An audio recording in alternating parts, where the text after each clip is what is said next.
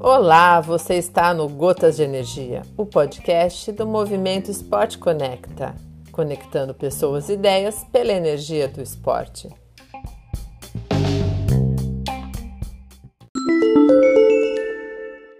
Olá, Roberta, como vai? Tudo bem, Ale, graças a Deus.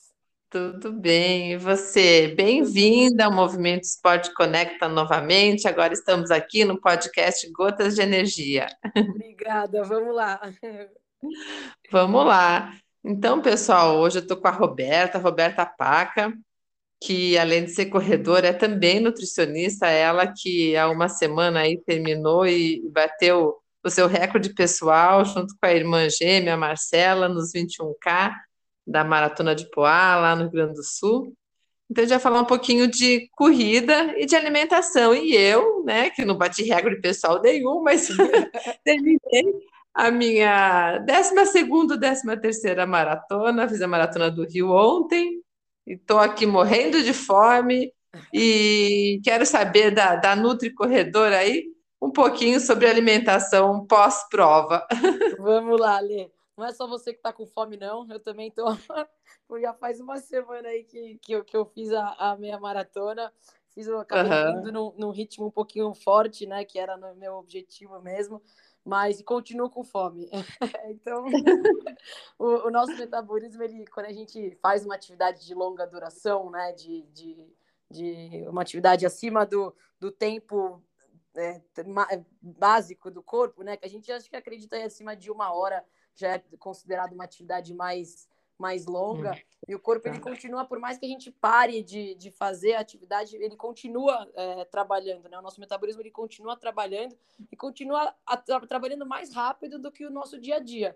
Então, uhum. é por isso que normalmente é super comum quando a gente faz alguma atividade mais longa duração e mais intensa também, a gente continuar nos próximos dois a três dias com bastante fome.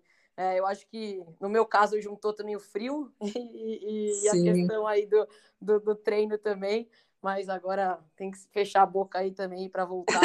Mais, mais firme aí na forma, né? Porque é, por mais que a gente tenha essa, o metabolismo mais acelerado num pós-prova, é, a intensidade da atividade física ela reduz né, para recuperação Sim. do músculo.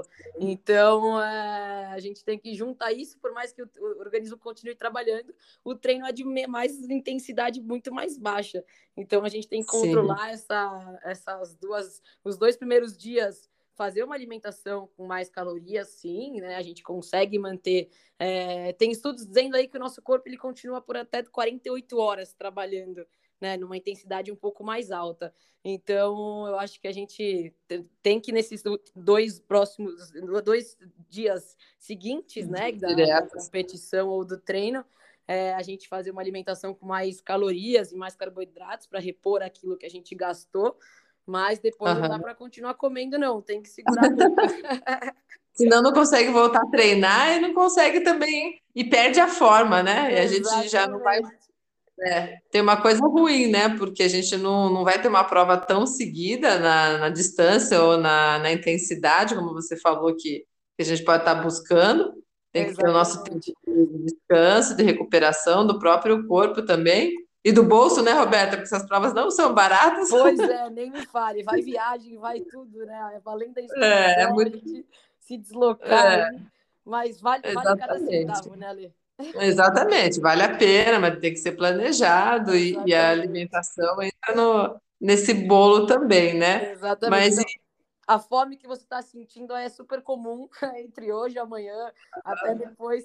Normalmente você vai sentir um pouco mais de fome, sim. Pode aumentar um pouquinho aí os carboidratos da alimentação, aumentar um pouco a caloria, mas depois tentar controlar o máximo aí porque senão vai vir peso a mais. É. Não, e me diz uma coisa, assim, quando a, a, a, igual, né, a maratona que você fica, eu nem sei meu tempo oficial ainda, porque o meu relógio não funcionou desde o começo, eu relaxei e até hoje de manhã não tinha saído a prova, mas com certeza foi mais que quatro horas e meia. Uhum. E, e, e, assim, dá para a gente jogar essas 48 horas já, já que você falou, né, que são no máximo aí tem estudos que falam até 48 horas, quando a gente corre assim mais ainda, porque a gente fica mais tempo na prova, com o pessoal de elite e tal, a gente pode comer um pouquinho mais outros dois dias? Ou... Eu estou tentando nutricionista. Pode, pode sim. Na verdade, assim, é, o, nosso, o nosso gasto calórico, né, ele é calculado sempre pela intensidade é, da atividade física, pelo sexo, né, e pela sua idade. Ah. Então, é, normalmente é mais ou menos esse cálculo que a gente faz com o gasto calórico da atividade física. Mas se a gente faz, por exemplo, uma atividade em quatro horas e meia e cinco horas de atividade numa intensidade mais baixa, é, pode ser que, na verdade, seu gasto calórico, comparando com uma pessoa que tenha praticamente um metabolismo parecido, né, em relação à idade, e, seja se for uma mulher também, numa intensidade tá. um pouco mais alta e numa, numa atividade com mais curta duração, pode ser que esse, esse gasto calórico chegue mais ou menos igual, entendeu? Dá para a gente comparar mais ou menos isso. Ah, Mas é muito relativo, é muito relativo esse gasto uhum. calórico, porque claro que uma atividade que a gente faça com cinco horas, comparado com uma de elite aí que faça uma hora e duas horas, duas horas e pouco mais ou menos. Eu acho que é, o desgaste muscular, né, da, do, do, da intensidade vai ser muito mais alto. Só que uhum. a pessoa está fazendo o dobro de tempo de atividade física. Ou sim. seja, também tem um desgaste muito alto, sim. né? Então, normalmente, sim, essa pessoa que gasta um pouco mais, é, faz mais tempo, pode mais que, tempo. Exatamente, a fome dela vai ser um pouco maior. Mas não que isso seja, seja comparado com o gasto calórico que ela teve, que foi maior também. Uhum. Então, normalmente, Não, por ela ter feito mais atividade física, mais tempo, pode ser que ela sinta um pouco mais de fome, o organismo dela assim precise de mais calorias ainda para repor. Só que é, não, não dá para a gente comparar aí em relação ao gasto calórico quem teve mais, mais ou menos, entendeu? Sim, entendi. É. Não, é interessante assim, porque é, eu acordei, acho que é, pelo estômago. É difícil, né? Normalmente você acorda, bem, acordei sem despertador tal, acordei mais ou menos no mesmo horário que sempre acordo. Não, tipo assim, meu corpo não, não precisou de mais descanso, ele precisou acordar, porque eu acordei com fome. Sabe quando você abre o olho e comer? Então, eu tinha que sair da cama. Sim. É, eu precisava comer. A gente, o nosso organismo, ele trabalha mesmo, né? Eu acho que eu, teve uma vez, ano passado, eu fiz a segunda vez o caminho da fé, que foram 100 quilômetros. A gente uhum. fez três dias. É esses 100 quilômetros. Nossa, eu, eu acho que eu fiquei acho, uns 15 dias comendo o que eu nunca tinha comido na minha vida. Assim, a quantidade de almoço e jantar que eu fazia, que realmente a fome veio acumulada dos todos os dias que a gente não comia direito durante o caminho e tudo mais. Também tem essa, né? Veio acumulado, exatamente. É. Não, e o legal assim, né, que você pode botar aquela um monte de comida no prato, você come sem medo, você não fica cheia, você come bem, fala, nossa, como consigo comer tudo isso? Dá, dá uma hora, você está com fome de você tá novo, tá com né? fome de novo, exatamente.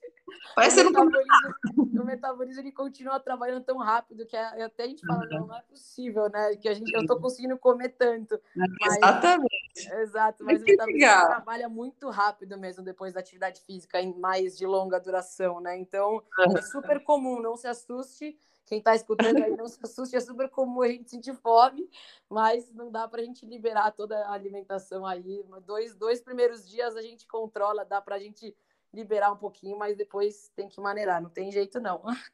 É isso aí. Ah, Roberta, legal, obrigada aí pelas explicações. Então, vocês aí que correram, seja a prova do Rio, de Poá, ou se foi Poá, né? É, foi, foi hum, a Ai, a maratona oficial do, do, de Porto Alegre, mas é o quê? Foi. Por que eu tô com Poá na cabeça? Me tira foi essa Porto Alegre, foi Porto Alegre. Ah, foi Porto Alegre, Poá, Poá, Porto Alegre aqui. É, tá Porto Alegre mesmo. É. E então, a galera que, que correu, vai correr, tem provas aí no calendário, então, ó, se liga na dica da Roberta, é. que além de ser corredora é Nutri, é também, né, esportista, gosta de ciclismo, é nadadora também, é. e então ela sabe, sente na pele o que, que ela está falando. Então não podem ficar comendo os dois primeiros dias sem, sem culpa na consciência, mas se liga que pode engordar se ficar na, na mesma balada e o ritmo de treino diminuir, né? É, então, isso aí, é isso aí. Além disso, aí. Além disso, também é super importante dar uma atenção na hidratação nesses dois dias também depois, que a gente acaba perdendo bastante, né, líquido durante uma atividade de longa duração. E depois é vida normal, infelizmente, gente. Com fome, sem fome, a vida tem que controlar. É. E manter a atividade. Exatamente. Por mais que, que seja curta, né, de leve intensidade, é importante manter também. Mas a vida que segue depois desses dois dias normal, gente. É isso aí. Obrigada, viu, Roberta? Obrigada, Obrigada a você. Boa recuperação aí da sua maratona. Parabéns, claro. Né? Obrigada. Né? Por, mais uma e até amanhã pode comer, depois disso não. Tá bom, já puxou minha orelha aqui.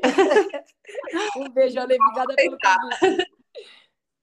Tá bom, então obrigada, viu, Roberta? Um beijo, tchau, tchau.